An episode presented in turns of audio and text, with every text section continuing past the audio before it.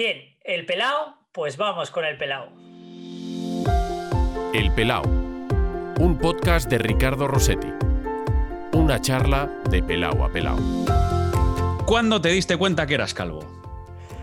Pues la verdad que muy, muy pequeño. Perdí el pelo con, eh, con 10 años. Al final la sensación de, ser calvo yo quizás no la tengo. Yo creo que tengo la sensación de no tener pelo, que es diferente. Puede parecer lo mismo, pero no es igual. Yo creo que es un, un concepto diferente. Al final perdí por una cuestión inmunológica eh, el pelo con 10 años, me volvió a salir con, con 15, 16. Casualmente en esos ciclos de mi vida que, que, al- fueron exitosos, por ejemplo con 10 años, pues me ficha el Oviedo.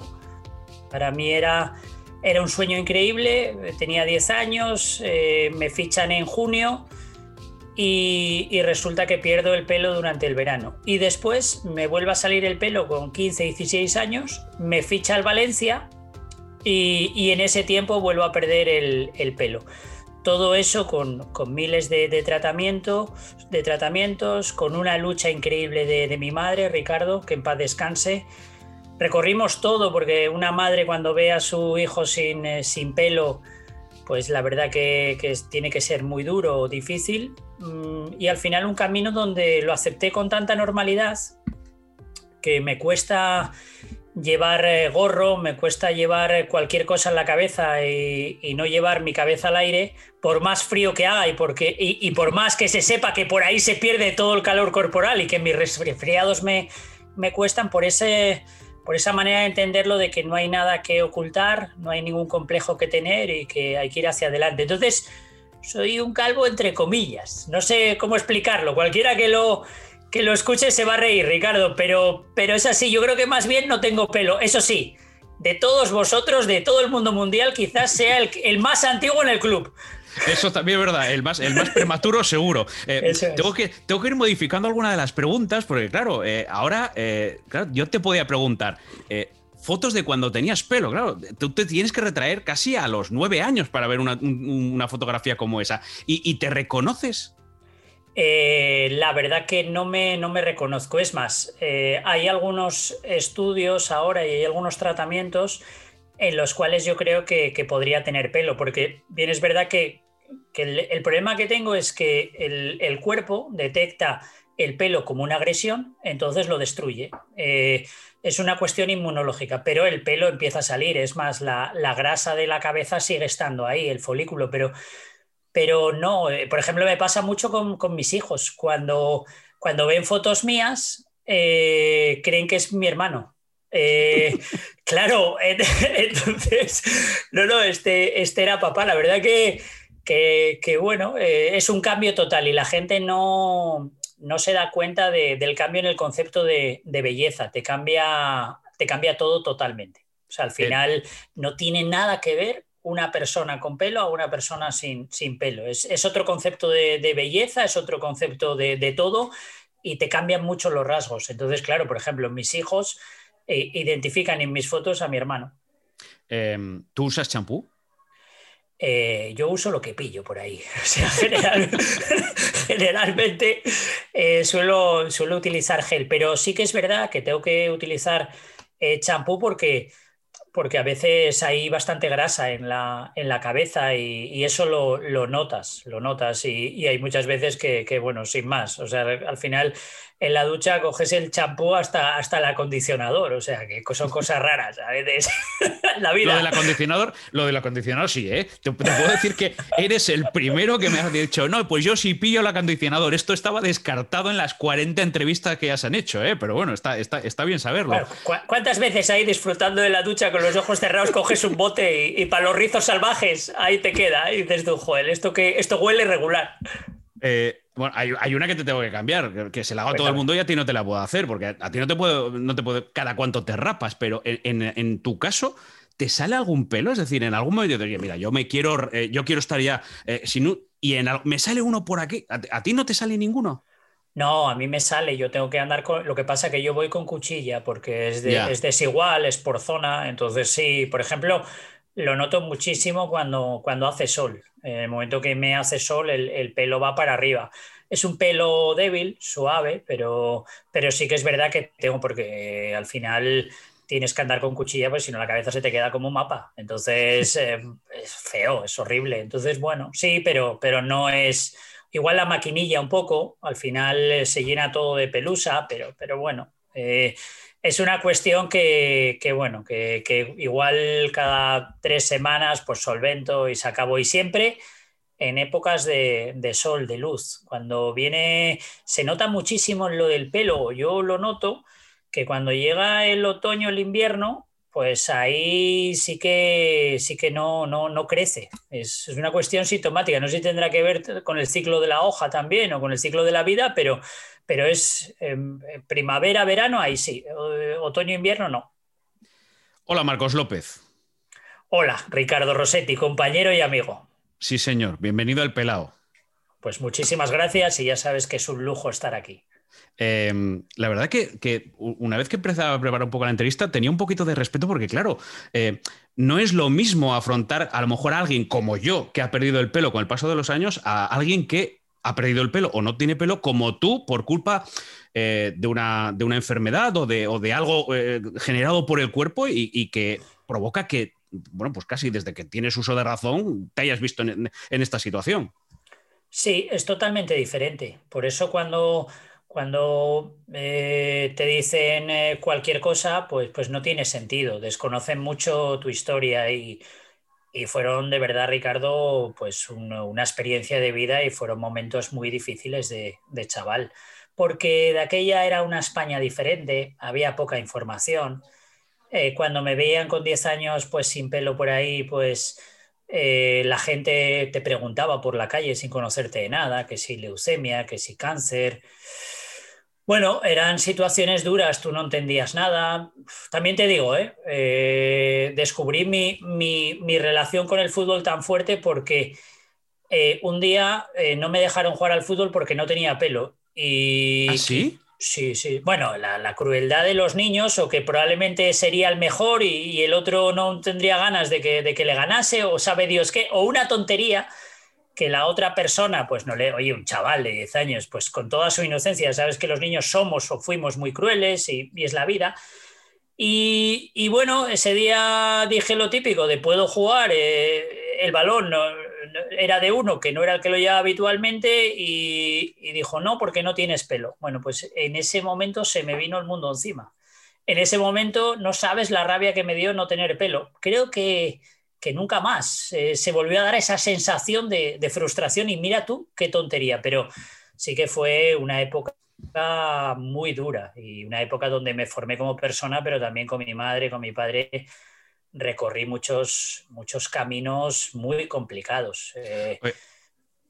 no, te, iba a preguntar, eh, ¿cuándo es el, momento, el primer momento en que tienes conciencia o que tu madre, tus padres tienen conciencia de aquí hay un problema? O sea, ¿Cómo es? Eh, eh, un mechón que se cae, vas perdiendo el pelo de, manera mucho más rápida. Bueno, en un caso de, niño de 10 años, pierdes pelo. O sea, ¿cómo es ese momento en el momento que tú asumes, coño, que tengo un problema? Al final, eh, no, te sé decir porque eso no está interiorizado. Yo ahora mismo te sabría decir cuándo dejé de tener un problema, pero creo que el origen está en, la almohada, en, mucho pelo por, la mañana, que al final por la noche me imagino que de moverme y demás, pues con el roce, pues, pues se caía. Y después ya te digo, o sea, yo recuerdo perfectamente cómo, en junio eh, eh, me ficha el Oviedo, como a tantos niños eh, cómo es una época feliz y, te, y después te explico por qué, por qué recuerdo eso y después me voy de campamento de verano, empiezo a perder pelo, la gente como en agosto ya empieza a darse cuenta de que, de que hay vacíos y, demás y después donde se buscan eh, pues, tratamientos, ayudas y demás. Y, te digo que, recuerdo el momento porque tú no sabes la cantidad de, de tratamientos que, psicológicos que recibí, porque eso al principio eran nervios, eh, al principio eran celos, al principio era mil cosas, cortisona, para aquí, para allá. O sea, mi madre luchó y valga mi homenaje hacia ella porque luchó con todo, por, por, su hijo, fuimos a un sitio, a otro, tal que, que ahora mismo sé dónde hay un, un tratamiento mm, para poder tener pelo otra vez y, y, no me da la gana hacerlo. O sea, porque no me, no me veo ni, ni me siento así. Yo creo que, por ejemplo, imagínate el cachondeo que sería dentro de la ignorancia de la gente que yo aparezca con pelo en la tele, vamos. Eh, eh, hacemos, hacemos un eh, tren topic a Turquía, pero vamos, en tres minutos. tú, en el, tú, en el, plató y yo, y yo en un campo y aparecemos con, un tupé tipo José Sanchís este que, el otro día... eso es, eso es. La verdad es que, mira, este podcast o, estas entrevistas que sirven un poco para frivolizar y para tomarnos un poquito a cachondeo esta situación, pero claro, por eso te decía, eh, cuando me preparaba la entrevista no es una entrevista normal, no es una entrevista más, porque eh, claro, tú ya has asumido, Marcos, hace mucho tiempo y hasta esto también te lo tomas a cachondeo, pero joder, es que ha tenido que, tú has tenido que vivir momentos en tu familia, habéis tenido que vivir en momentos de mucha angustia, de, y me imagino que eso habrá gente que lo está pasando, ¿no? Gente que, esté descubriendo que tiene un problema, por ejemplo, como el tuyo, eh, alopecia universales, como, ¿cómo se llama exactamente? Areata, alopecia areata, pero tampoco, tampoco está muy controlado y tipificado. La, la alopecia areata es la pérdida total de pelo y por una circunstancia, pero cuando entra el sistema inmunológico, es complicado. Y, algunas cosas que, escuché últimamente y, eh, me hablan de, una, especie de virus tipo coronavirus que se mete en mi cuerpo y ese virus provoca, provoca, una serie de disfunciones inmunológicas y una de ellas es la pérdida de pelo. Eh, claro, es, algo que, ahora mismo estamos en 2021. Tú esto ponte eh, pues 10 años, hace 35 años pues tú ponte en 1985-86. bueno. O sea, al final es, eh, buscar, rebuscar tratamientos. Mira, te voy a contar una cosa eh, desde la total intimidad y también para que, para que la gente entienda un poco y sobre todo para que cuando vean un niño que, que le pasa lo mismo, para que lo traten con normalidad, para que le den normalidad, porque al final yo creo que eh, la gente que no tiene pelo tiene una belleza diferente a la gente que tiene pelo y que los códigos o los cánones de belleza son totalmente diferentes. Eh, me ofende mucho cuando ves a, un niño y, lo tratan eh, pues, pues, diferente o alguien dice, joder, qué feo es. Bueno, qué feo es, no, es, diferente, tienes que aprender a, quererlo porque la vida le llevó a eso. Mira, yo con, con 10, 11 años iba, iba a Gijón desde Oviedo, faltaba clase y iba a Gijón por las mañanas. Iba a un sitio que, no, te, no te diré porque no tiene sentido, eh, pero iba a un sitio donde me hacían un tratamiento que era reactivar eh, la vida eh, del pelo. Me imagino que sería así. Entonces, ¿qué hacían? Me raspaban la, cabeza hasta hacer heridas con, con, estropajo, con lo que, con lo que se pillase.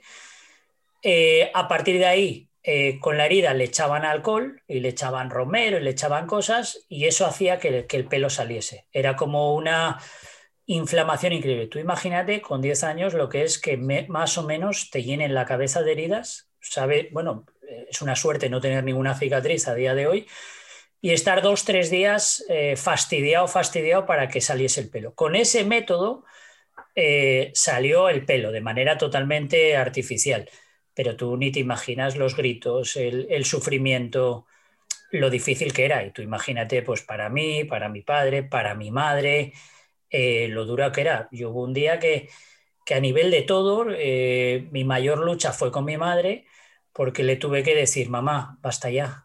O sea, mamá, eh, yo soy así, vamos para adelante con todo. ¿Qué, ¿Qué, problema hay? ¿Qué problema hay? Quien me quiera, pues bien. Quien no me quiera, pues, pues, pues también bien. Y esto no tiene sentido porque no noto yo que, todo este sufrimiento esté, esté justificado. También he de decirte, me da la sensación, y ese es un eh, gusto amargo que tengo, que ahora hablo con, mucha gente, con muchos compañeros. El otro día hablaba con uno que, con el que jugué en División de Honor y, me, y esto está mal que yo lo diga, pero pero yo creo que es bueno explicarlo. Por ejemplo, hay mucha gente que, me dice, joder, qué bueno eras jugando a fútbol. Y compañeros que llegaron a profesionales eh, que me dicen, joder, qué, qué, bueno, el bueno del equipo eras tú, qué bueno eras.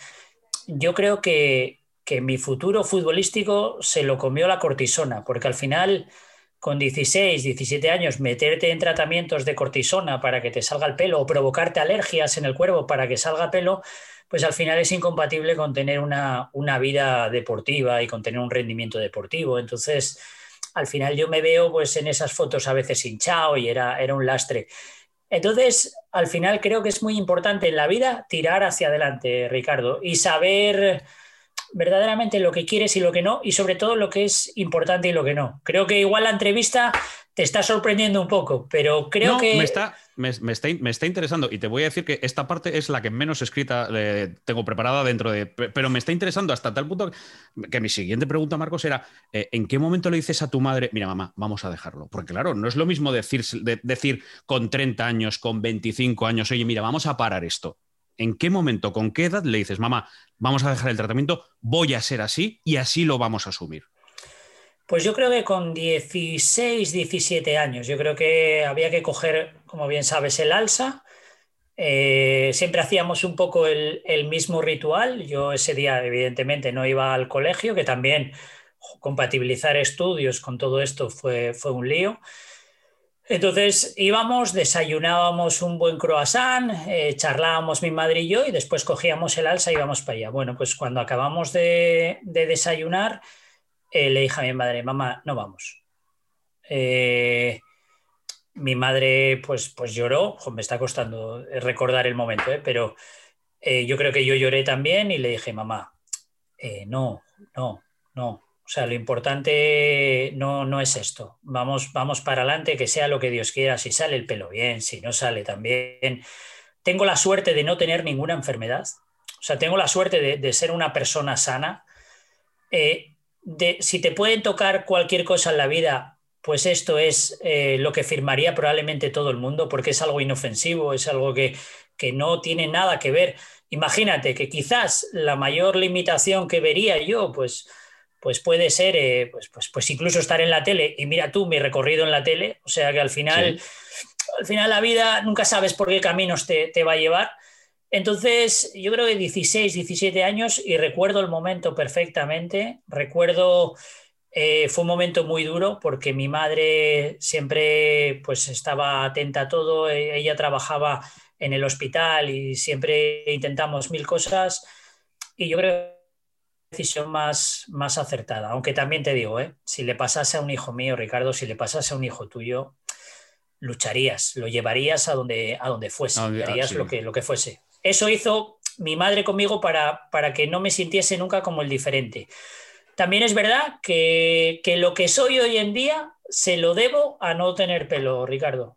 Eh, mi personalidad, mi carácter, mi determinación, mi manera de ser con los demás, mi, las prioridades que le doy a la vida, tiene totalmente, o sea, fue la, mayor escuela, o sea, no hay mal que por bien no venga, bueno, no sé, yo creo que aquí, en este caso, soy lo que soy porque me sucedió eso. Si no hubiese sido otro, otro chaval diferente, igual más frívolo, igual futbolista, igual eh, cantarín, eh, yo qué sé, no sé lo que sería, pero sería una persona totalmente diferente y estoy muy contento de ser como soy. Eh, voy a tirar ya reconociendo mi ignorancia en, este sentido, pero em, he leído un poquito, pero no demasiado. sé que puede haber diferentes causas. No sé si en tu caso sabes cuál puede ser la causa por la cual a los 10 años te quedas, te quedas sin pelo y tu sistema inmunológico lo destruye. ¿Hay alguna causa? ¿Te, llegaron a decir, mira, es por esto y ya no hay vuelta atrás? Eh, hereditario, ¿por qué? Yo, yo ya te digo, yo creo que es eh, causa desconocida. Creo que todo lo que me dijeron. O el estrés, Marcos, porque hay, gente, bueno, yo tengo un compañero, César, en, la tele, que, muchas veces, o que alguna vez creo escucharle achacarlo al estrés. Sí, es lo primero que te dicen. O sea, estrés algo psicológico. Yo me cansé de, dibujar a mi familia como animales y me cansé de, charlas y de, por ejemplo, técnicas de relajación, de visualización, de todo esto que vale para el deporte. Yo esas las hacía con, con 10 años. Eh, yo a mí nada me convenció, o sea, porque al final, Ricardo, estrés. Bueno, todos tenemos estrés o sea, al final hay momentos de tu vida donde vas más, vas más estresado, donde te sientes más amenazado, donde, donde ves igual tu puesto de trabajo más en peligro, donde ves eh, esa posición de cara a exámenes pues peor, donde, donde igual eh, la cagas un poco en la vida y tienes miedo de, haber metido demasiado la pata, no sé. Yo soy una persona tranquila. Yo creo que me pongo mm, igual de nervioso que tú en determinados momentos y en otros no. Por ejemplo, eh, tú, me viste trabajar en, la tele, fuimos compañeros. Eh, hice finales de, televisión eh, para, para, 10 millones de espectadores en, Antena 3 y, yo creo que en, ningún momento finales de Champions estamos hablando. finales de Champions.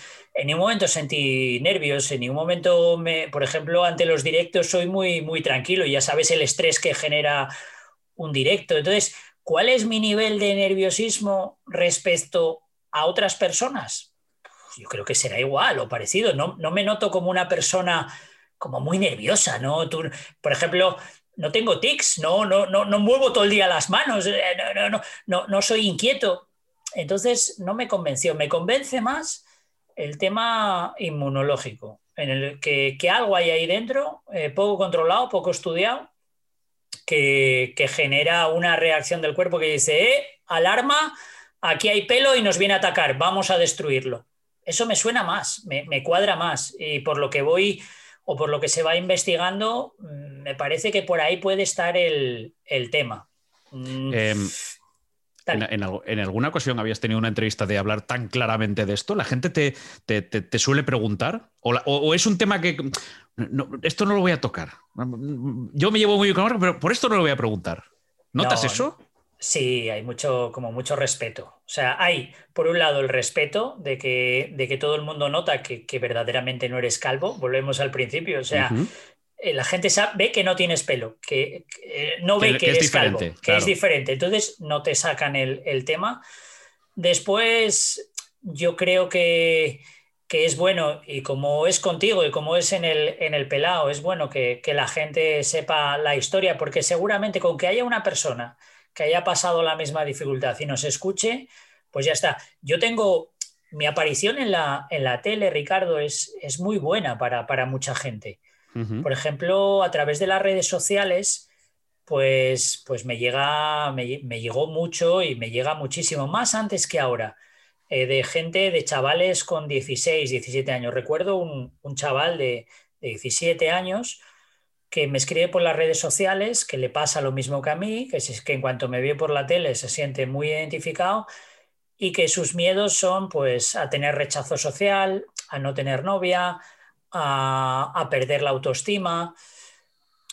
Bueno, pues, pues, pues hablo con él, le cuento mi experiencia, le cuento mis dificultades y, y al final mantengo contacto con él, pues mira, ya está, ya está casado, eh, ya tiene una vida plena, todos sus miedos se dieron cuenta de que eran, de que eran tonterías.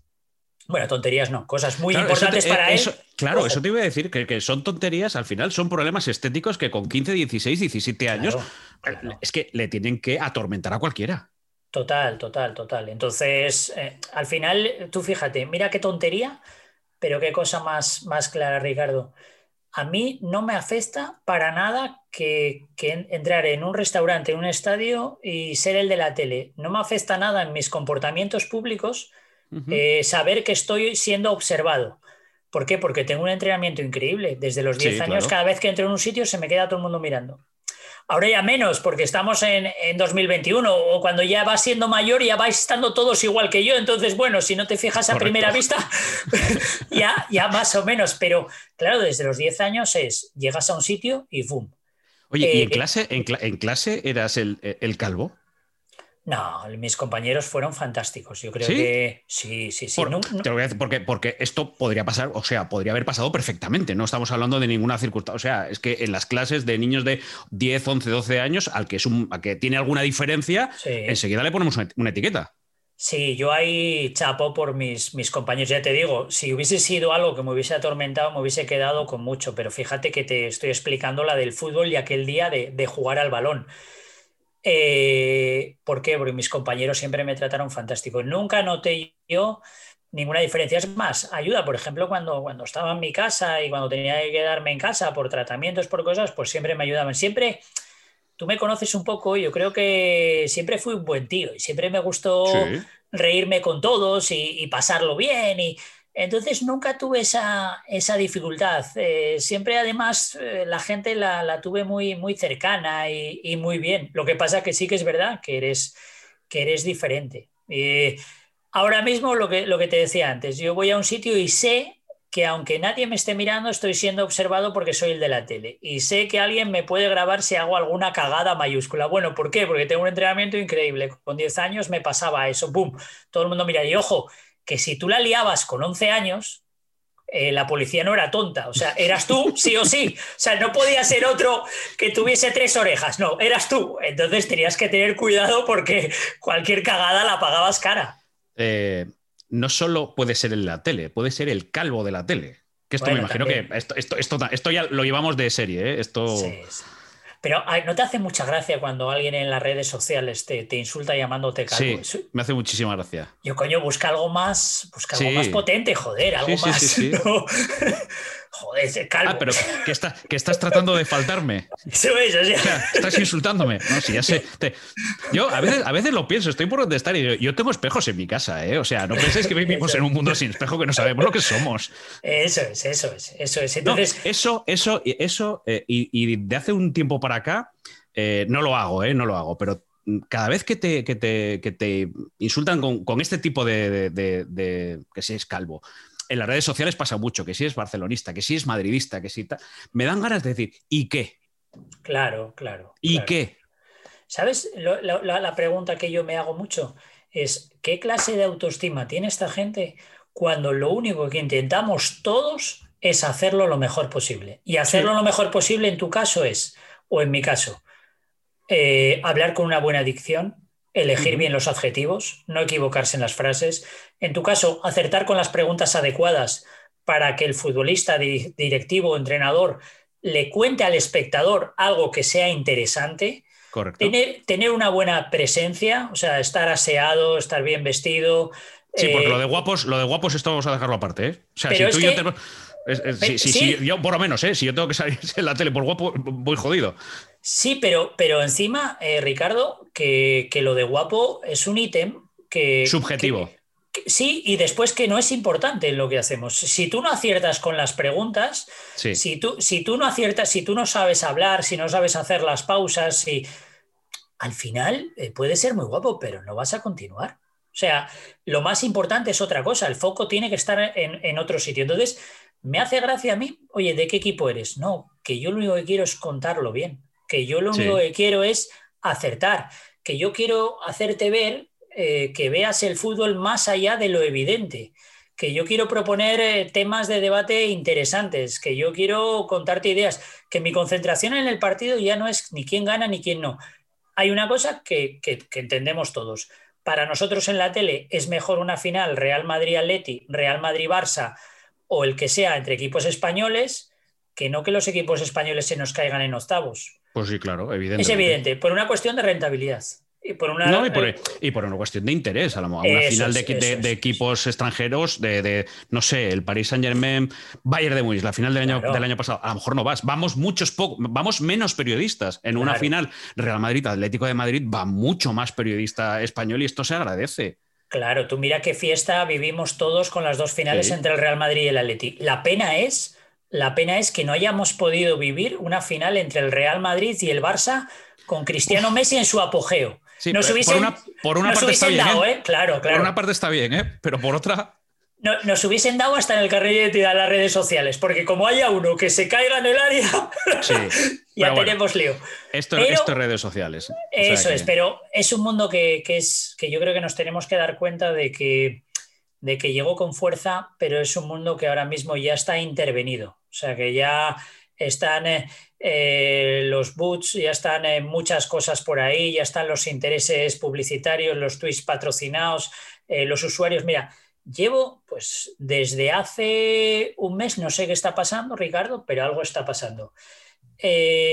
Chicas con una imagen descomunal que su bio es si quieres te mando mis fotitos. Además la palabra clave es fotitos y que le dan a me gusta a tweets míos antiguos que yo ya ni sabía que había escrito y que me llegan constantemente y Eh, una Tienes es una legión, legión de admiradoras, Marcos. Esto de repente, sencillo, de repente, de repente. Bueno, pues algo se está cociendo, ¿sabes? O sea, esos, eso será pues, pues para que intervenir en el mundo del fútbol dentro de, tres meses, cuatro meses, cuando eso se haya demostrado que, hayan pasado el filtro de que no son eh, generados por máquinas. Pero uno lo nota, dices, pero bueno, pero bueno, mándame mis fotitos, venga, hombre.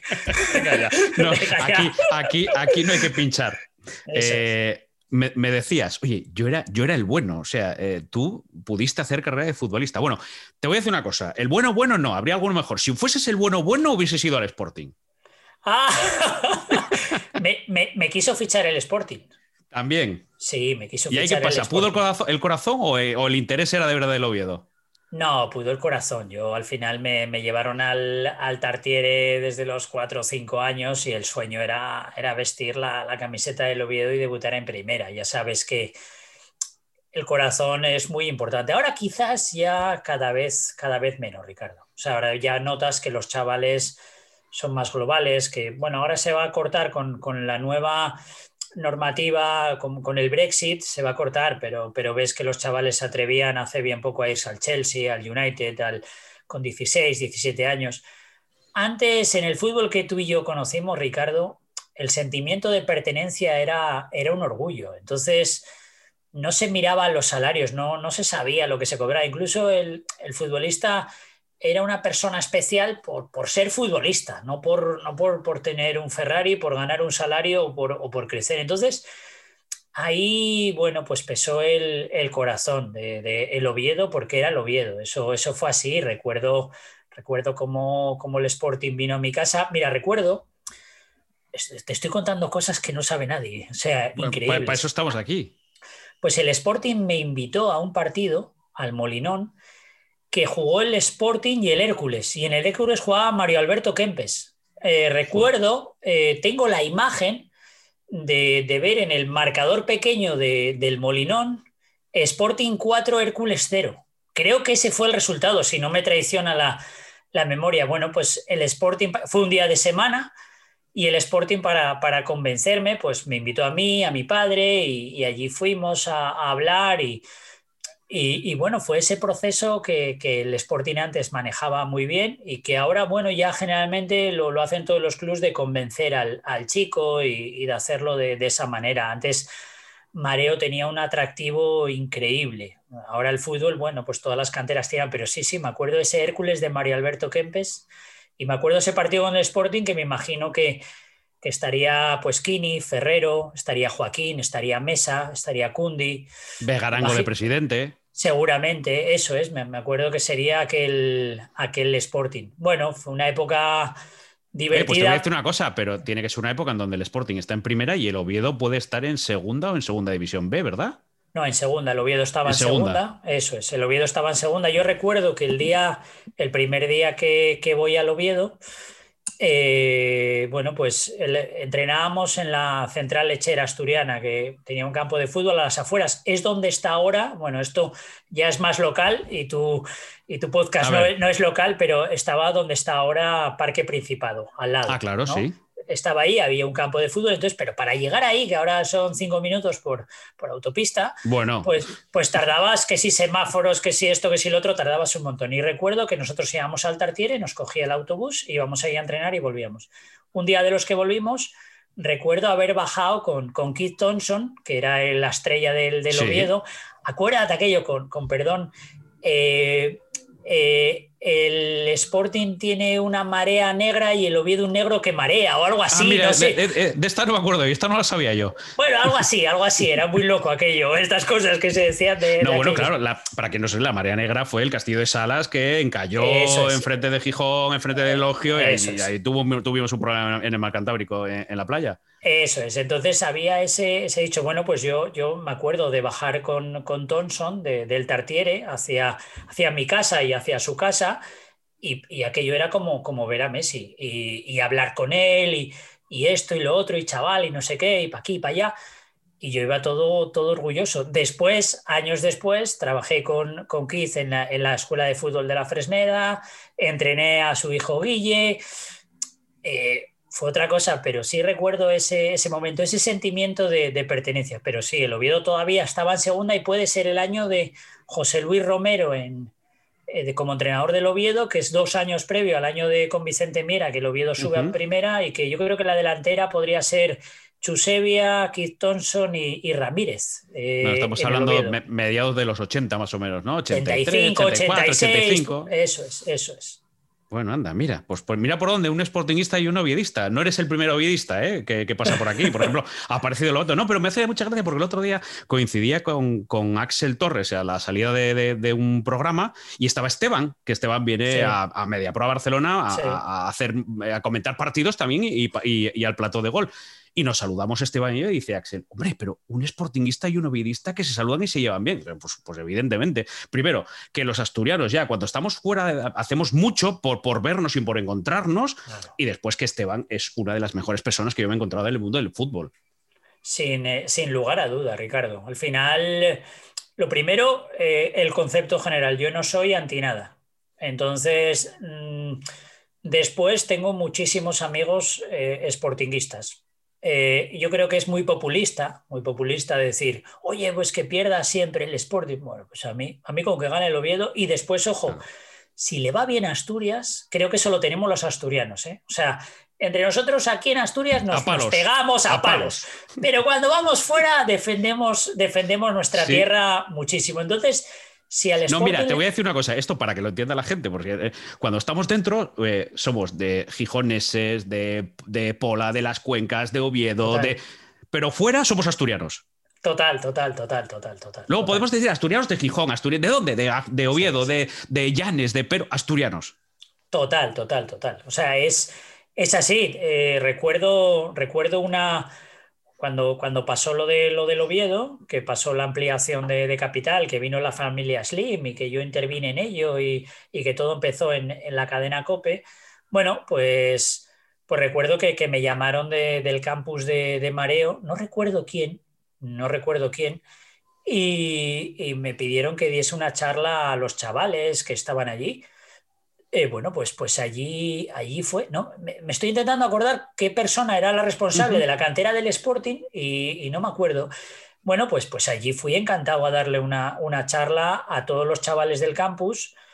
Eh, me pusieron eh, en un, bueno, pues con una bandera del Sporting y de Asturias debajo y después eso de, de la piquilla, pues, pues eso fue arma arrojadiza para para decir que yo no era oviedista. Bueno, semejante tontería y semejante memez eh, en las redes sociales, pero fui encantado y me acuerdo que cuando en la charla hubo niños que, me hicieron la pregunta que nos hacen, ¿de qué equipo eres? Claro, esperaban Madrid o Barça, eh, claro, y dije, dije del Oviedo, bueno, se lió la mundial. Y, lo, típico es de, bueno, bueno, vale, muy bien, pero ¿del Madrid o del Barça? Que es al final como la siguiente pregunta. Eso es, eso es. Entonces, pero dije del Oviedo y se lió la mundial, fue muy divertido.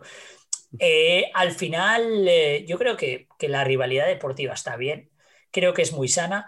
También fíjate un poco en las tendencias que, del fútbol. Cuando los equipos eh, gallegos van bien, están todos arriba. Cuando en Extremadura, el Extremadura sube arriba, se mete el Mérida. Cuando los andaluces van bien, ¿por qué? Porque si el de al lado lo hace bien, aprietas, aprietas, quieres, ambicionas. Entonces, fíjate que eh, cuando el Oviedo juega la UEFA, el Sporting también. Eh, cuando un año, sí.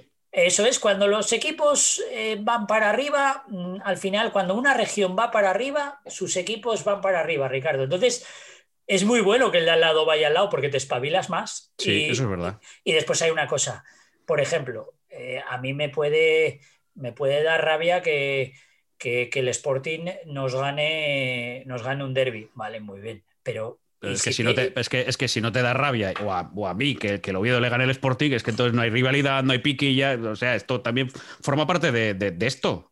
Claro, es, la magia del fútbol y, después a partir de ahí pienso, joder, pues mira qué, contento tiene que estar eh, Ricardo, o mira qué, contento tiene que estar eh, cualquiera. Bueno, pues a, partir de ahí se te pasa porque dices tú, joder, mira, y, y míralo este como, como tal. Bueno, al final me llevó Luis Enrique para la Roma, tengo mucha, mucha amistad con Abelardo, contigo, bueno, con, un montón de gente que, es del Sporting y oye, pues, Pues si sois felices, pues, pues me alegraré, yo qué sé, pero bueno, también que gane un poco lo bien. Pues, no, no, si, somos felices después de un derby, dirá, bueno, ya que seamos felices un poco más allá, pero bueno. Eso es, ah, dime.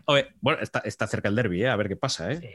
hablaremos, hablaremos antes y después del, derby. Eh, oye, ya que me. Bueno, es que me ha saltado la entrevista por todos los lados, o sea que a partir de aquí vamos a hablar. Eh, es la entrevista que. esta es una charla que sale así, punto. oye, ya que me mencionas a Luis Enrique, ¿cómo es aquella etapa? Porque fuiste pero no, no completaste la, temporada, ¿no?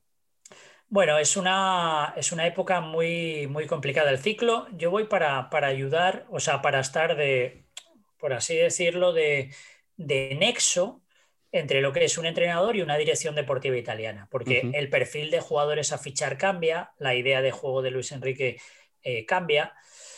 Entonces ese nexo hay que hacerlo y lo hacemos Iván de la Peña y, yo. Éramos los encargados de, hacer esa etapa. Al final voy a Roma, vivo en Roma y llega un momento donde hay que tomar una decisión de cara a la temporada siguiente. El trabajo en la dirección deportiva, eh, yo creo que es de febrero a febrero, no es el ciclo del fútbol. Si fichas a un director deportivo en, julio, mal asunto, ¿eh, Ricardo? Malo. Sí, eso es verdad. Tú tienes que planificar el trabajo, tienes que saber lo que quieres y hay que tomar una, decisión. A partir de ahí, cuando llega, cuando llega febrero, yo tenía muy claro que Luis Enrique no iba a seguir porque él no iba a seguir.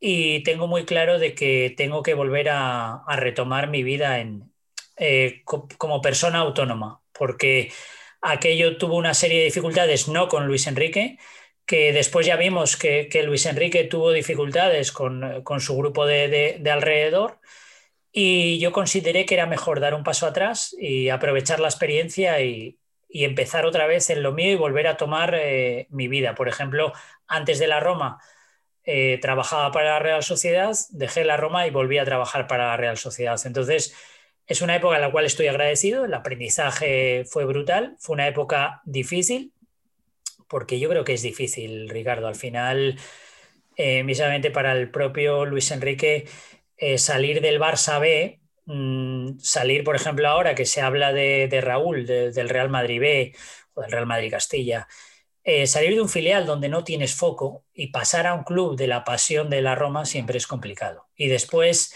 fue una época dura, ¿por qué? A ver cómo te lo explico en, dos detalles sin, contar eh, casi ninguna interioridad. La Roma la, compra una propiedad, eh, sustituye a la familia Sensi y el acuerdo es en junio o en finales de mayo y es ahí donde extraoficialmente eh, fichamos por la Roma. Después se supo más adelante. Pero la propiedad desde que se compra hasta que se formaliza con auditorías internas, con entrada de capital, eh, con, acciones pasa un tiempo y ese tiempo no es el del fútbol. Entonces, cuando hay que hacer el proyecto deportivo para el año de Luis Enrique, sigue todavía a nivel jurídico la familia Sensi, los nuevos todavía no tomaron el poder, sí, pero no, no entra capital, no entra presupuesto. Entonces se da una serie de procesos donde cuando se concluye la venta, que yo creo que es en noviembre, ya la temporada ya está marcada con unas expectativas de la afición muy altas y sin embargo, societariamente el club todavía no está preparado para, ese cambio. Ahora se puede entender bien porque en España ya hay muchas historias de, sociedades, pero generalmente cuando tú eres un inversor y no tienes todo formalizado, no tienes las auditorías, la due diligence, no tienes todos los datos, vas con el freno de mano y tu proyecto deportivo te dice, oye, sí, está muy bien, recuerdo, está muy bien que fichemos o que queramos fichar al Kun Agüero, pero no vamos a poder pagar la cláusula que tiene en el Atleti. Porque ya, pero es que el objetivo es meter a la Roma campeona. Ya, pero vamos a ir poco a poco. Primero tenemos que, esto porque no vamos a dar nuestro dinero para que después no se formalice y quedar ahí atrapados.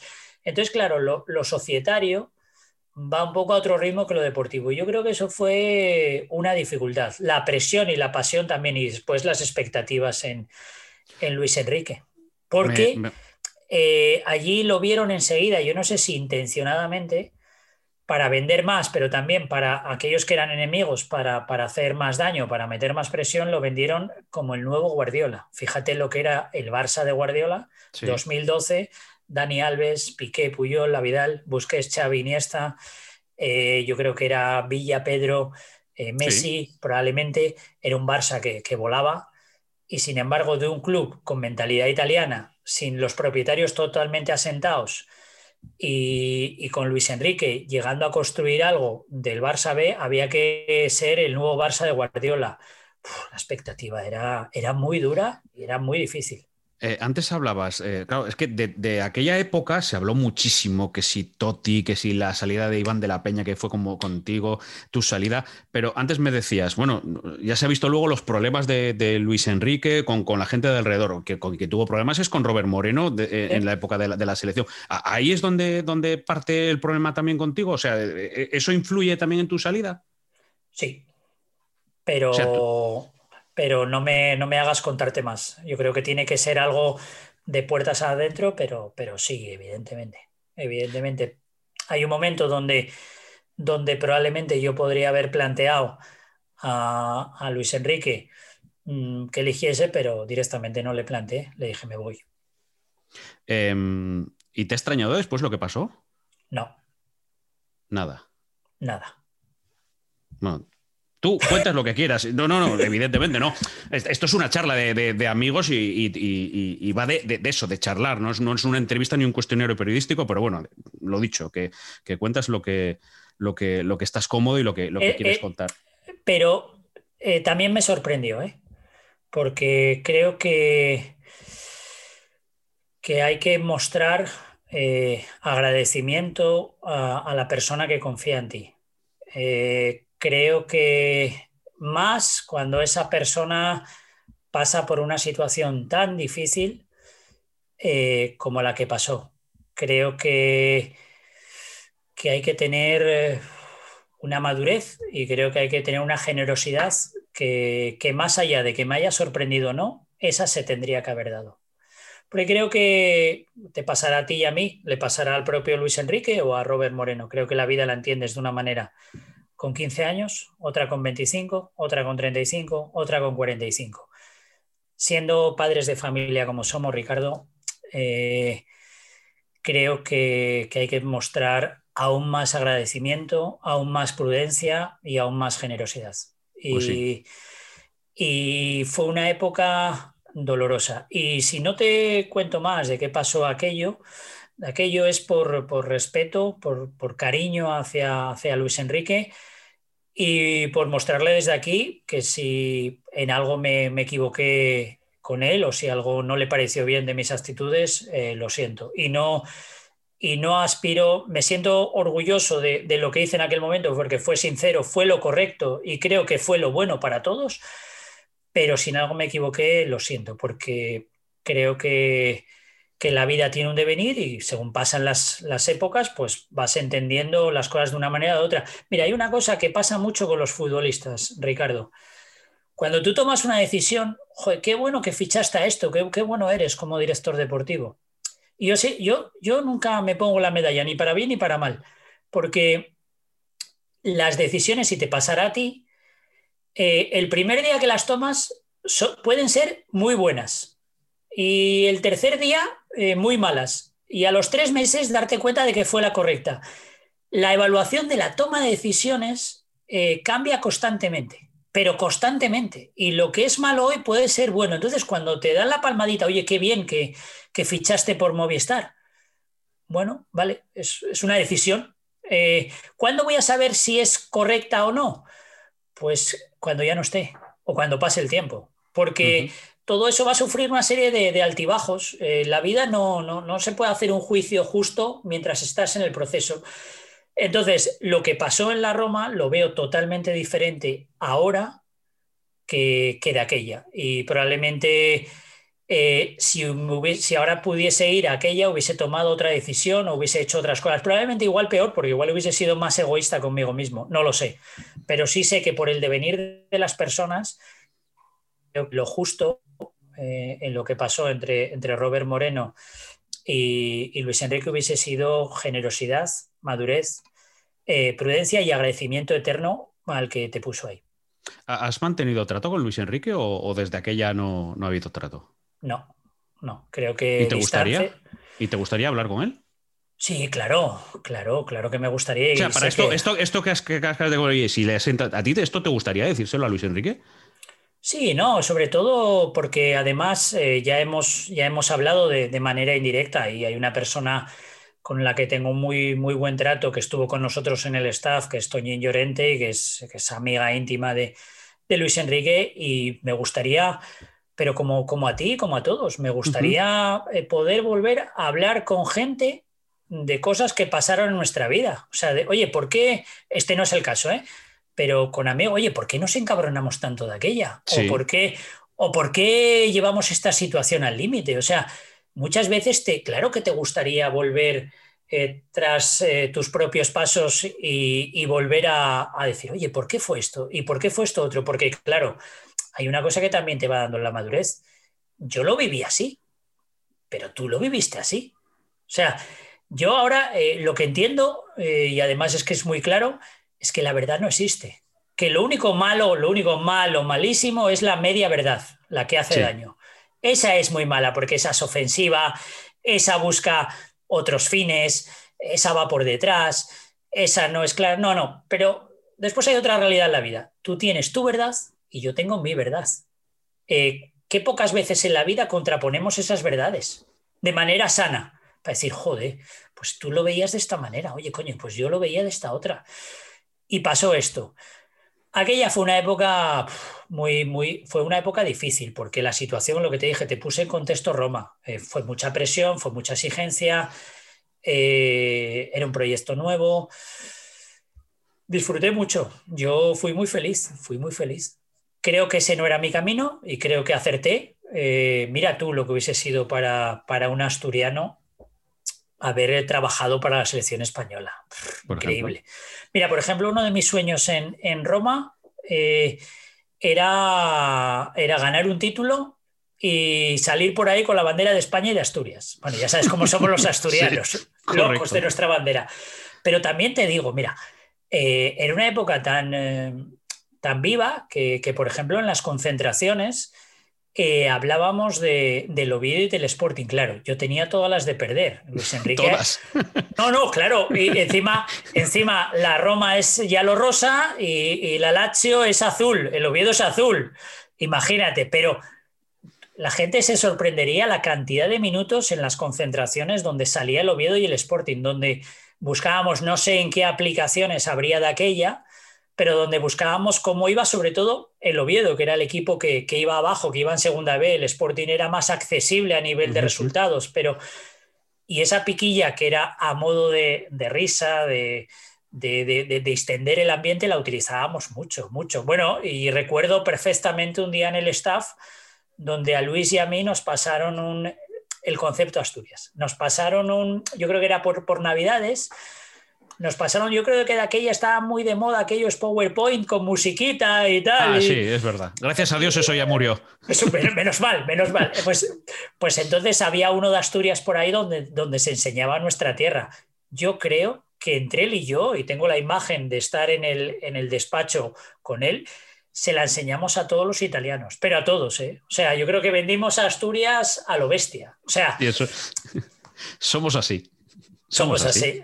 Oye, Que, nos estamos poniendo un poco filosóficos. Vamos a echar aquí una, una risas, por lo menos vamos a cambiar un tono. Es que estoy viendo, estoy viendo que tienes detrás la camiseta de Totti. Me han dicho, es que era vecino de Totti en Roma. Sí, sí, él, vivía en el ático y yo en el segundo. Sí, ¿Y cómo, era ser vecino de Totti? Pues ser vecino de Totti era encontrar pancartas eh, en la puerta del edificio por la mañana, era encontrar flores, era, era mirar para abajo y ver eh, a 200 personas esperando que saliese Toti. Eh, era encontrárselo y tener muchas charlas con, eh, él. Es pues una persona normal y corriente, el ídolo de, una ciudad, el orgullo también de, una ciudad y una persona que, también sufría cuando, cuando perdíamos o cuando la Roma no, no iba bien, pero sí, bueno, una experiencia increíble por eso, porque eh, alrededor del edificio la atmósfera era Toti, porque al final había un partido, pancarta de mensaje sobre Toti. Eh, había el derby, increíble. Flores por todos los lados. Eh, después, chicas, chicos, banderas de la Roma ahí esperándole. bueno, era todo eso, era un, una pasión. Y, cómo acaba siendo vecino, es decir, te, les sorprende un día en el portal, ¿vives aquí? O, oye, mira, que hay un piso aquí, Toti está, bueno, pues voy a verlo y tal. ¿Esto cómo fue? O sea, ya cuando tú fuiste a vivir allí, ¿ya sabías que Toti vivía allí o te lo contaste un día en el ascensor? En el club me dijeron, sería bueno que vivieses aquí. ¿Pero qué? ¿Para controlarlo o qué? Porque ya, no. ya, no había dónde controlar. O sea, era un tipo ya veterano, ¿no? no, ya, ya estamos hablando de que 2006, no, bueno, más, no, más allá, más allá. 2000, es que a veces vuelan los años, ¿eh? ¿Qué? 2011, 2012. 2011, 2012, esa fue la temporada. Ya, ya pasaron casi 10 años. Bueno, claro, estamos hablando del, del Toti veterano que está a punto de retirarse. Sí, después aguanta bastantes años, no te sé decir, pero estuvo sí, pero de aquella, de aquella, es que yo recuerdo, ¿no? Luis Enrique, que si la retirada de Totti, que si no lo pone, que si está enfrentado, luego Luis Enrique dice, ¿ves cómo nos llevamos bien? O sea, recuerdo un poco eso, el que es el, el, Totti que está ahí, pues eso. Al final, eh, es, eh, al final se generan muchas suspicacias donde, donde no las hay. Yo creo que al final eh, se trata de, de encontrar familia, confianza. Recuerdo, mira, recuerdo un día, hay una foto por ahí circulando yo creo que fue el día más feliz de, mi vida en fútbol. Tal cual. Resulta que, faltaba un recuperador, no sé por qué, y Toti estaba en, pleno proceso de, volver a los entrenamientos, pero como bien sabes, primero se hace una parte de entrenamiento eh, individualizado antes de incorporarse al grupo. Entonces, eh, toda la recuperación de un futbolista tiene una serie de pasos que van eh, encadenados. Bueno, en el último paso, antes de incorporarse al grupo, es el entrenamiento individualizado, específico y de intensidad. Ese día, eh, Toti necesita un entrenador para, entrenarlo.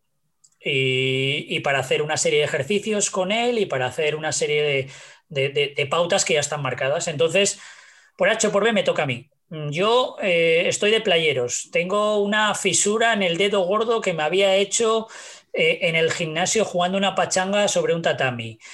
Eh, estoy medio cojo. Yo, bueno, pues, pues, pues voy para allá. Entonces la cosa empieza eh, y, empezamos a calentar.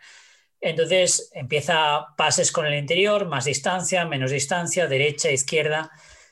Yo soy tan feliz que me olvido de que tengo un pie medio tieso, o sea, de que llegué al campo cojo. Empiezo, eh, empezamos, Toti me empieza a meter balones tensos, para, seguramente para, provocarme. Entonces yo empiezo a controlar esos, esas pedradas que me va metiendo.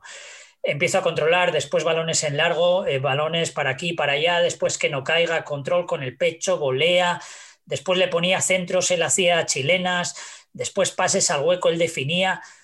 Me lo pasé pipa. Yo nunca fui más feliz con el balón, Ricardo. Es una cosa de, locos y, con playeros. O sea, eh, Perdona, playero, playeros. Vamos a explicar que para nosotros los asturianos llamamos a las zapatillas de deporte playeros, porque yo aquí en Barcelona digo playero y tú, de que aquí son bambas, o sea, zapatillas de deporte. Eso es, sin taco ni, ni nada. Y, en un césped, pues rapidito, mojadito, para que la pelota vaya rápido, que sin tener apoyos es, es más difícil.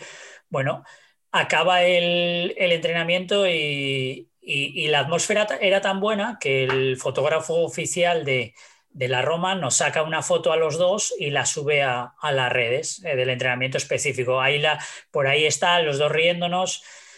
Eh, Toti me dice, oye, tú jugaste mucho a fútbol, tú, tú tienes muy buena técnica. Bueno, lo pasé pipa. Entonces, a partir de ahí, pues bueno, pues ya ya le entreno hasta que se reincorpora al grupo. También es verdad que, que, Toti conmigo pues, tuvo muchos detalles muy, muy bonitos. Por ejemplo, como padre, eh, mi hijo en Roma un día eh, se levanta y no puede estirar la pierna derecha, eh, no puede caminar. pues una preocupación como padre es tremendo. Desde aquella Toti estaba lesionado, viene un experto, un médico experto en lesiones musculares de Estados Unidos, eh, uno de los, de los mejores de aquellas especialistas del mundo, y Toti ve que estoy caminando por, por el edificio, que salimos a la vez y que mi hijo no puede caminar, y me dice, oye, esta tarde me viene a ver este, trae a tu hijo.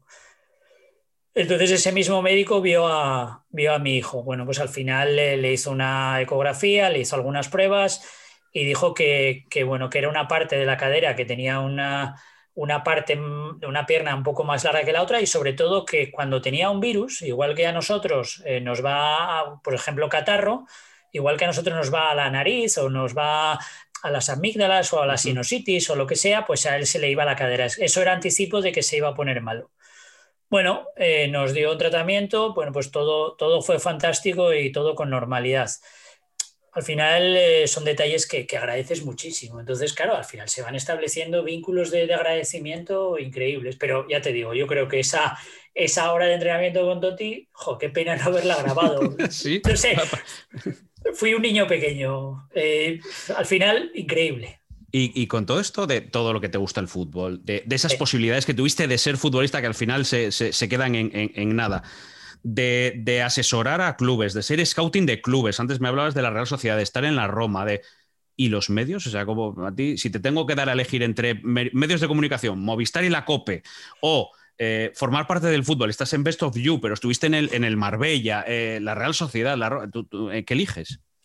Mira, yo, yo creo que, estoy haciendo un, camino para entender el fútbol 360 grados. Entonces, yo estoy en un proceso de, formación. Probablemente lo de, lo de Best of You es, es, el último arista que, me tocaba, la representación y la, y la, comunicación. No sé dónde, dónde me va a llevar la vida, pero también es verdad y también entiendo que es que es como una válvula de, escape, cada cosa se complementa con, la otra y después me lo, me lo, paso muy bien en los medios de, comunicación. Por ejemplo, cada medio es, es totalmente diferente. En la COPE es, más coral, después nos reímos mucho, después en Movistar eh, tiene más exigencia, eh, tienes que ir más a lo, a lo técnico, tienes que, que, ser más, más concreto. O sea, cada cosa te va aportando cosas que te hacen mejor. Entonces, yo sí sé cuándo soy feliz, Ricardo. Yo sí, si algo me hace mejor, si los de al lado son mejores que yo, yo soy feliz porque aprendo con ellos, aprendo del camino y no sé a dónde me, va a llevar la vida. Yo sé que, cada día estoy más preparado para hacer más cosas y eso es, eso es divertido y yo creo que eso es bueno. No sé dónde acabaré, pero por ejemplo, en la dirección deportiva mm, ya estuve y creo que, con un grado de satisfacción alto y en diferentes escalas, fútbol internacional como la Roma, fútbol español élite, después en segunda B con, el Marbella en una época muy buena para el Marbella, después también asesoré a entrenadores, soy entrenador, eh, también ahora mismo trabajo con futbolistas para mejorar su rendimiento individual. Entonces tengo el punto de vista del futbolista, del entrenador, del director deportivo. Eh, tengo formación en gestión de, clubes deportivos, por lo tanto, desde, desde una parte de, dirección general o de entender el negocio como, como un equilibrio entre estructura, economía, marketing, proyecto deportivo, también tengo esa, esa visión. Y después, bueno, yo en los medios de, de comunicación pues creo que, bien, muy bien, porque hay una cosa que, parte de todo, de todo, que es que me encanta hablar de fútbol. Es que, no sé, y me encanta escuchar, ¿eh? Hay veces que tengo que hablar demasiado y no me gusta, me gusta más escuchar que, hablar. Bueno, aquí, hemos venido a hablar los dos. Si me ¿eh? pones en una conversación, eso es, pero a mí si me pones en, una conversación interesante, seguramente estaré más callado que, que hablando, porque bueno, como todo en la vida, como, como cuando eres niño, cuando alguien te cuenta cosas que te sorprenden, te quedas como, ah, o sea, increíble esto, y, escuchas y, metes para el disco duro. Bueno, para, eso has venido, para que, no solo para que te escuche yo, pero para que te escuche mucha gente. Oye, eh, tú empezaste con Avellán, ¿verdad? En la COPE. ¿Es el primero que te llama? Sí, es el... En, qué año, ¿De qué año más o menos? Mira, el primero que me llama es Pedrerol. ¿Ah? Eh, sí, el primero que me llama es Pedrerol. Pero o dices no o no vas. Sí, eh, e, era para Punto Radio. Eh, no recuerdo el programa que, cuál era el de Punto Radio. Bueno, cuando estaba Pedrero por la noche en Punto Radio. Sí, no recuerdo cuál era el programa, me llama eh, eh Pedrerol de Es que yo no sé si, a lo mejor se llama de ella Punto Pelota, es que yo esto sí que no, lo recuerdo. Eso, yo, igual era Punto Pelota, pero... Lo, digo porque luego en la tele sí que se llama Punto Pelota, ¿no? puedo, puedo pensar, pero bueno, a lo mejor aquí estamos metiendo la pata. Sí, seguro, seguro, porque no tengo esa claridad para saber cómo se... Mm. Pero ya hacía, ya, y había muchos de los que tiene a día de hoy, los que estuvieron en Punto Pelota y los que tienen el chiringuito. Pero de aquella, eh, Pedrerol eh, eh, bueno, plantea una cosa con mucha ambición, que es que deje mi, vida. Y yo de aquella, en mi vida era profesor en, un colegio de educación física, trabajaba en una escuela de fútbol, llevaba la gestión de, un centro deportivo, jugaba en Nacional a fútbol sala. Entonces era una vida muy amplia como para volverme loco por, los medios de comunicación. Un año después, eh, un día me llama Fernando Vaquero, que es el productor de, Avellán, que a día de hoy es compañero de la COPE. Casualmente, eh, la Fernando noche... Vaquero, salvaje. Vamos a ponerle con salvaje. Eso es, eso es, eso es. Un saludo al salvaje. Eh, eso es, eso es. Entonces, es que le quiero un montón. Eh, bueno, pues, pues casualmente la noche antes había estado escuchando algunas de las, de las bromas de la jungla y recuerdo haber estado riéndome mucho la noche antes con la de la parambólica, una que hay uno que cambia los canales, aquella mítica. La de tirar la de tira un cable Lispasat. Eso es, esa. Bueno, pues con esa, esa justo la escucho, bueno, la reescucho la noche antes de que me llame Fernando Vaquero. Entonces me dice, oye, te llamo del programa de Avellán. Y yo, sí, sí, claro. No, te, preocupes. lo que tú digas, lo que tú digas. oye, pues, pues tal, no, joder, que va en serio. Sí, sí, sí. Oye, yo entro cuando tú digas, no, que joder, que queremos tal, que entres en un sorteo. Y yo, venga, tal. Oye, pues resulta que me llama otro, otro teléfono desconocido, debió ser que, Vaquero le debió decir a Avellano, oye, que este no me cree, que este... piensa que es cachondeo oye, que soy Avellán, que te sigue el programa, bueno, vale, tal. Y yo, pues, pues de aquella recuerdo que estaba dando una clase de spinning. Entonces, doy la clase de spinning como monitor, como instructor, y, bueno, oye, que me hables de, un sorteo. Sí, sí, oye, por la noche, sí, sí, cuando tú digas sí, ya, ya, haga sí, por la noche. Entonces, bueno, estoy por la noche y de repente suena el teléfono y coño, en, la... Era Avellán. Era Avellán. Y bueno, me dijeron, bueno, nada, dos minutos, algo muy rápido, tal, y me tienen como 15 minutos. Eh, y me empiezan a preguntar de uno, de otro, de pa' aquí, de pa' allá, tal cual. Y justo cuando se va a publicidad, eh, me vuelve a llamar Avellán y me dice, oye, estás contratado eh, el sábado. Esto era un jueves, porque el sorteo era el viernes, era de Champions. De aquella estaba el Getafe, estaba el Barça, yo creo que en semifinales de Champions o en cuartos de final de Champions, y el y es el sorteo donde al Getafe le toca el Bayern de Múnich, que después aquella eliminatoria fue, fue, es, muy recordada. Bueno, pues, pues resulta que, me dice, oye, el sábado 20, le digo, mira, el sábado tengo un partido nacional a fútbol sala. Oye, claro, se queda como diciendo, este, este me está rechazando. Y digo, bueno, eh, bueno, pues resulta que que voy del partido que era en Galicia, pues voy hasta, hasta Madrid el domingo, ahí estoy y ahí empiezo. Y con la tele me ocurre lo mismo. De repente es el día de Reyes, el día 6, el día 7 yo creo que cae de viernes y el día 8, el día 7 me llaman con un margen de diferencia de 30 minutos, me llama Antonio García Ferreras, bueno, Antonio Esteba, en nombre de Antonio García Ferreras, para la sexta y me llama Juan Carlos Rivero para Televisión Española. Y yo a los dos les digo, sí, bueno, la, lo que digáis. Estos son los del grupo Risa que se están quedando conmigo. Porque claro, te llama a las 11 de la mañana Juan Carlos Rivero. Oye, que quiero que comentes eh, la Premier con José Manuel Díaz y que estés en televisión. Ah, pues muy bien, oye, vente el sábado, partido del Arsenal, recuerdo, hice dos partidos allí. Y yo, vale, vale, muy bien. A la media hora. Oye, soy Antonio Esteba, mira, te llamo, estuve hablando con, Antonio García Ferreras, te escuchamos en la radio, eh, nos gusta cómo lo haces y quiero que vengas con, nosotros y tal, y que te unas. Y yo, ah, sí, sí, muy bien, sí, la sexta. Y digo, solo falta que llamen los del Plus aquí. Claro, yo de aquella con, con mi Echevarría, eh, siempre por ahí purulando, digo, bueno, esto qué comedia.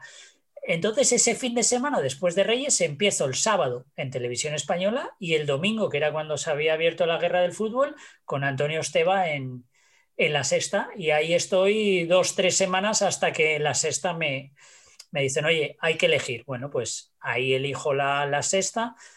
Y, después eh, en, televisión española me, me, sustituye Petón. Y creo que antes al que sustituyo yo es a un buen amigo y un buen compañero, Marcelino Lena.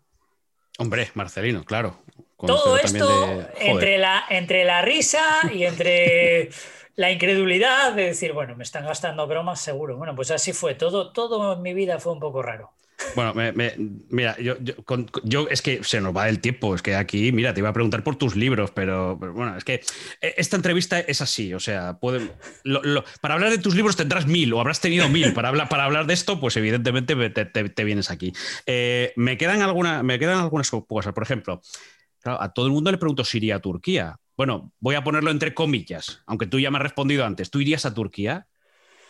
Sí, porque es un país maravilloso. No, no, no a eso, no a eso. No, no, no de turismo. No, no, no, no, no. no. Yo, no puedo. Tú imagínate. Claro, no, pero, claro, pero, eh, o sea, tú directamente ya ni te, no, no, te has planteado nunca decir, oye, me hago el tratamiento, que es tu Turquía. Para mí es Turquía, para ti es tu Turquía. No, mira, yo creo que hay un, hay un eh, tratamiento de, en la Universidad de Yale o hay un, hay un experto que descubrió, creo, que que con una serie de pastillas provocan una reacción en el cuerpo y parece ser que te, te sale pelo porque al final lo inmunológico como que lo mascaras. Eso lleva por ahí como, como siete, ocho años y la verdad que, nunca, que nunca, que no que nada. Y, lo de Turquía, tú imagínate que yo me, gasto la pasta, me injerto el, pelo y después dice el sistema inmunológico, me estás engañando y fuera. Tú imagínate. Nada, no. no, Sería la peor inversión de mi vida. Correcto. Em, calvo icónico, porque digo yo que alguna referencia habrá, habrás tenido, tendrás, mira, un calvo icónico. ¿Cuál es el tu calvo de referencia? Mira, yo creo y que hay una, una circunstancia en, mi vida que es importante, que es Ronaldo Nazario. Cuando Ronaldo Nazario eh, se pela la cabeza, parece una tontería, ¿eh? pero yo creo que es el año 94, 95, por ahí juega los Juegos Olímpicos de, Atlanta, compite eh, con Brasil y ya está, ya está rapado, con el Barça también. Roberto Carlos lo hace después es quizás, más allá de Bruce Willis, eh, la aparición eh, que le da un poco más de normalidad a la, situación. No tiene nada que ver, porque no tiene nada que ver, pero el mundo empieza a entender que puede haber eh, pelados completos o que puede haber gente, y eso de cara a mí, que era un niño, un chaval, percibo como que el entorno mm, dice, pues no hay que no hay que tener ni, ni tupé, ni melena, ni llevar el pelo así, o sea, hay más opciones. Eso parece una tontería, porque es una persona sana, con pelo, que toma su propia decisión, pero, pero abre, abre el campo. Y creo que eso fue bueno en aquel momento para, para todos los que estaban pasando una situación como, como yo, que era una situación, lo que te digo, pues normal, pero, pero le dice al mundo, oye, también se puede tener la cabeza sin pelo, que no, que no pasa absolutamente nada. Y, los hay, como aquella Ronaldo, como Bruce Willis, que yo creo que ahí sí que tenía menos pelo y iba más forzado, pero los hay que son, que son guapos, muy guapos, seguramente, porque la imagen de, yo creo que por ejemplo es una cuestión muy clara en Ronaldo Nazario, que me perdone Ronaldo, pero es más guapo eh, sin pelo que con pelo. Verá, es, una sí, sí, además esto es subjetivo. Oye, melena envidiada, ¿tú tenías alguna melena de ella? Bueno, no sé, no sé ya si en aquel momento decías, sí, yo ojalá pudiese tener aquella melena. Yo tenía melena, yo tenía melena de, O sea, ¿tú, cuando, tú, tú, a los nueve años tenías, tenías el pelo largo? Sí, yo era una pelea constante con mi madre. Mi madre, como, yo creo que eso lo tuvimos todos con nuestras madres. ¿eh? O sea, yo quería pelo largo y mi madre a rapar o a mi, mi madre a cortar ahí bien y aprovechar la peluquería que durase para, para dos meses y no, no solo las, las puntas. Bueno, de aquella recuerdo que, que me gustaba la... Era pronto, quizás fue un poco más tarde, pero me gustaba la música heavy eh, me gustaba eh, pues Barón Rojo, ACDC. También me gustaba Manolo García y el último de la fila, que fue algo que nos marcó a todos, ¿eh? pero, pero bueno, de aquella la melena se llevaba bastante. Europe, acuérdate de Final Countdown, y como todos tenían unas melenas increíbles. Era una época que yo creo que se, tendía más al, al pelo largo que, que, al pelo corto. Y, pero no recuerdo, no recuerdo una melena envidiada no, no recuerdo. Oye, eh, ya que lo decías, eh, qué curioso, ¿no? O sea, eh, con perdón, pero claro, no sé si una vez que te pasa esto, tu madre, con, cuando tenías 10, 11 años, decía, y yo que me peleaba contigo porque, te cortases el pelo, macho. Me imagino, me imagino, me imagino. esto, no te lo llevo a decir en aquel momento. No, no, Bastante no, tenía la pobre mujer con lo que estaba pasando, pero es. Claro, porque no se le daba tampoco. Se le daba una normalidad dentro del el silencio. O sea, no, no, había esas, esas conversaciones. No, por ejemplo, mira, una, una, una conversación, eh, te voy a lo, a lo, totalmente personal, una conversación eh, de las últimas que tuve con mi madre. Falleció el pasado 27 de agosto y recuerdo en, en junio que, que, ella había salido del hospital, eh, había estado muy grave, lo habíamos pasado muy mal, coronavirus, yo yendo... yendo no, pero mi madre no tuvo coronavirus, ¿eh? era, estaba, estaba enferma, la, la habían operado pero claro, el ambiente del hospital era de coronavirus total. Claro. Yo tenía que, que entrar eh, todos los días con mi hermano. Teníamos pases de 24 horas cuando nadie tenía, tenía esos pases. Bueno, pues, pues milagrosamente eh, sale adelante y viene al cumpleaños de, de, mi hijo. Lo hacemos en un espacio abierto, muy restringido, solo, solo era la familia y la familia más, más cercana y en espacio abierto. Y de repente mi madre pues se pone a hablar y dice, además lo tengo ahora, dice, hijo, eh, que yo creí que, que, no, que no te ibas a casar, que lo ibas a pasar muy mal y con lo guapo que eres yo te veo guapísimo, eres el más guapo de todos. Y yo, bueno, mamá, tampoco, tampoco exageres, tampoco exageres, pero lo tengo eh, en el recuerdo porque fue de las últimas conversaciones ahí de, interiores, de abrirse, uh -huh. de, de decir algo y que yo creo que mi madre no estaba manifestando lo guapo que yo era o no, sino que estaba manifestando todos los miedos que, que pasó. Y eso, bueno, pues es algo que va en el corazón de, de uno. Bueno, qué, bonita, qué bonita la historia.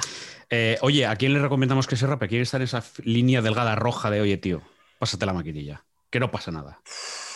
Ostras, no sé, me lo tenía que haber preparado esta entrevista. Yo creo que me la sí, sí, para ver, para contestar tan rápido, pero, pero no sé, no te, no te sé decir. Yo creo que ahora mismo... Me da igual que sea famoso, un amigo tuyo, vamos, no, no, no tiene que ver, no, no, tiene que conocerlo la gente. Mira, yo, yo creo que la gente que tiene dudas con, con, su pelo, o sea, que empieza a ver calvas, que empieza a tener eh, un pelo un poco, un poco débil, que, débil. Que, que, que, empieza a tener esa, esa coronilla y esa parte tal, yo le diría, eh, pa'lante con todo. O sea, al final, y sin problema, porque, porque es mejor y porque vas a estar más guapo. Te vas a notar totalmente diferente el primer día, el segundo día, el tercer día. Pero yo, pa'lante, pa'lante con todo. Eh, porque creo que esa imagen de medio mascarar, eh, que no se note nada. que esto, que el otro, nada, nada. Si el pelo va débil, pa'lante, pa'lante. Oye, solo me queda ya una cosa, que es eh, agradecerte la charla y como todo el mundo que pasa por aquí, por el pelao, la charla se agradece con la caricatura que prepara. Ostras, qué buena, qué buena. Eh... Y que además ahora vemos hasta cómo se forma. Mira, Joder. ahí es Rafa, el caricaturista del pelao, el que poco a poco te va dibujando, te va perfilando. No es fácil, ¿eh? me dice siempre, oye, es que no soy fácil en los calvos a veces de, de, de caricaturizar. Claro. Pero mira, mira, los, mira, los, mira, los, lunares, joder, cómo, cómo se, se ha claro, fijado. todos los qué detalles. Bien, qué bien, qué bien. Qué todos bien. los detalles. Mira, espera, espera, sí. que no ha acabado, ¿eh? No ha acabado, no ha acabado, no ha acabado. Mira ¿Eh? ahí, la Champions ahí, el Y ahí estás. Qué guapo, qué guapo. Oye, no te, no, no te olvides del, del, del, pin que te ha puesto en la solapa, ¿eh? Él que ah, también mira. es sportingista, ¿eh? El Real Oviedo, qué bueno, además un pin eh, hecho con detalle, ¿eh? Que claro. bien se ve la, la corona y qué bien, qué bien, qué bien. La verdad que que, que, mira, si me la envías, tengo, tengo, Hombre, aquí, claro en el, la envío. tengo aquí en el despacho una eh, de, de, un aficionado. Muchas veces tú sabes qué es lo que es llegar a un estadio. Sí. Bueno, ahora ya en soledad, pero de aquella, y, y, recuerdo de. Tengo una caricatura que nos hizo un, un chico a, a, a, Susana Guas, a Antonio Esteba y a Kiko, yo creo que al equipo de, de la sexta de aquella, y nos la vino a dar a un estadio y la tengo con, con, gran cariño aquí. O sea, que la, la pondré aquí y me acompañará, no claro no te preocupes, no te la puedo dar físicamente, pero claro. Te llegará eh, por correo electrónico para que la tengas cualquier y luego tú la pones donde quieras. Bueno, tienes un montón de cuadros, camisetas, pues haces ahí un huequito para tu imagen pequeñita. Seguro. Pero aquí, bueno. Aquí la vas a tener. Aquí. Que... Yo... Dime, dime. No, aquí has tenido al, al otro Marcos López. Creo que eh, a, la, a, la, persona, al que me alegra que no hayamos hablado prácticamente nada de, de, lo que es o evidente o de lo que es el fútbol o de lo que es la vida. Yo creo que a veces eh, eh, la gente de, de, nuestro alrededor no se da cuenta y eso le pasa a todos, ¿eh? de que somos personas humanas, con nuestros miedos, con nuestras virtudes, con nuestros defectos, que tenemos que saber trabajar en, grupo, que, sabemos tener que querer a nuestros compañeros, que no es bueno que nos hablen mal de otros compañeros, que tenemos que... Tenemos muchas cosas que nos hacen muy iguales a todo el mundo y que aquí la única diferencia es que estamos pues tenemos un trabajo de cara al público más amplio que el que pueda tener pues un camarero en, un, restaurante o en un bar, que un médico en su propio espacio con sus, con sus pacientes, pero al final estamos para, para servir y para hacerlo mejor y que lo más importante es que cada uno intenta hacerlo mejor y sacarlo mejor de sí mismo, que esa es la vida y sobre todo vivirla, vivirla y creo que te he intentado dar muchas respuestas para que la gente conozca a la persona y si en algo puede ayudar a, a otras personas en sus experiencias o pueden contrastar, pues fantástico y así espero que espero que sea, espero que le haya gustado a la gente la, charla, que, haya, que a mí me ha gustado, a ti veo que te ha gustado. Espero que a Marcos López, compañero del periódico, también, a Marcos López de Televisión Española también. Lo digo porque hay muchos Marcos López aquí, ¿no? Pero oh, Tremendo, cuando me etiquetan por ahí, digo que ese no fui yo, joder. Eso, y me alegra ya poder haber cubierto ya la trilogía de ese plató de TPA en la Champions con Ricardo Rossetti, Marcos López y Abelardo. Ya estáis, ya, ya estamos todos en. Abelardo fue en su día, ahora ya está completada la trilogía. Qué bien lo pasamos, ¿eh? Una época, una época de nuestra vida y lo, pasamos muy bien y son tiempos que, recordamos con, gran cariño. Qué bueno aquella, aquel trienio de, Champions en la televisión asturiana, qué bien lo pasamos, Ricardo. Pues sí, eh, me ha encantado conocerte eh, mucho más y me ha encantado charlar de cosas que, de las que nunca habíamos hablado y de las que probablemente no se hablen en una entrevista eh, ordinaria, digámoslo así pues aquí me tienes para todo. A mí también me, gustó abrirme, que, se conociese y, bueno, para adelante con todo. Y al final, todo el pasado, Ricardo, no cuenta nada. Lo importante es lo que nos queda por vivir, que al final esto pasa muy deprisa. Mira que, qué mayores somos, entre comillas, pero qué jóvenes somos para afrontar todo lo que nos venga. Y algunas veces acertaremos, otras nos equivocaremos, pero la vida está para vivirla, o sea que para adelante. El Pelao, un podcast de Ricardo Rossetti. Una charla de Pelao a Pelao.